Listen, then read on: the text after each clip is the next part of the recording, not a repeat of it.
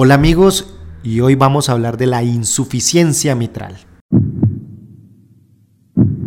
Cardiotips, podcast.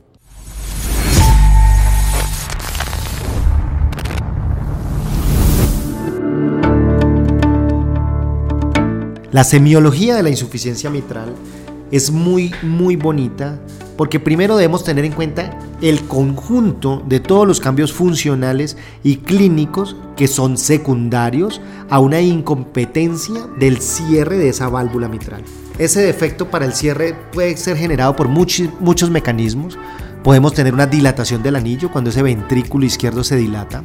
Podemos tener un aumento de la movilidad de algunos de los velos de la válvula mitral o podemos tener una limitación para el adecuado cierre de coaptación por una cardiopatía dilatada y que tracciona esos velos de la válvula mitral.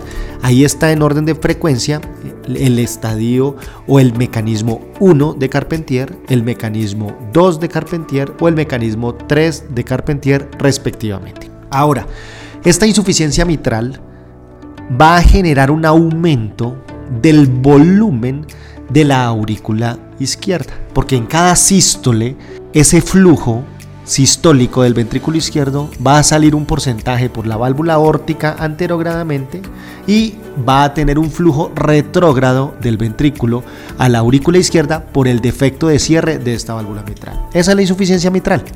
Ahora, esta insuficiencia también la podemos dividir en grados leves, moderados y severos y este grado lo podemos estimar por múltiples mecanismos. Por ejemplo, ecocardiográficamente hay un valor que es la, la vena contracta es como medir cuánto es el diámetro al Doppler color de esa distancia del flujo que se está devolviendo del ventrículo izquierdo a la aurícula izquierda. También podemos verlo por medio de una cuantificación que se llama el ERO, que es el volumen regurgitante o el orificio regurgitante efectivo.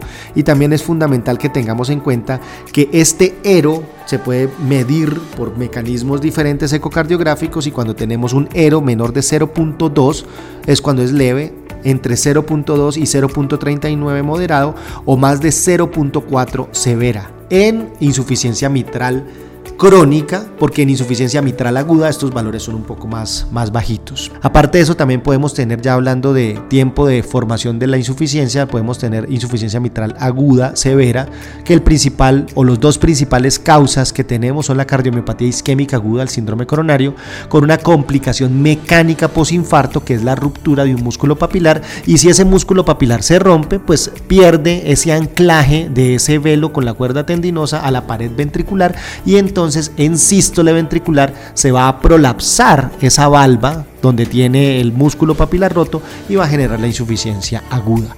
También podemos tener endocarditis infecciosa, donde es aguda o subaguda.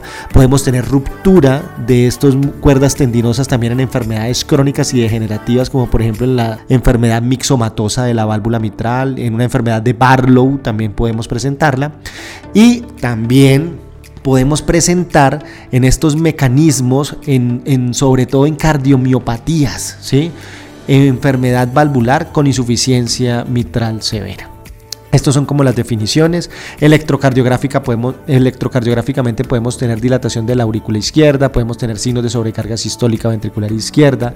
En la radiografía de toras podemos tener cardiomegalia a expensa de cavidades izquierdas. En el ecocardiograma podemos o debemos siempre observar la pared ventricular, el aparato subvalvular, el músculo papilar, las cuerdas tendinosas, el área efectiva del orificio regurgitante efectivo, el mecanismo de la insuficiencia, la aurícula izquierda, el anillo mitral y muchas estructuras que nos pueden orientar a la etiología y sabiendo cuál es la etiología de esa insuficiencia mitral para dirigir el mejor tratamiento.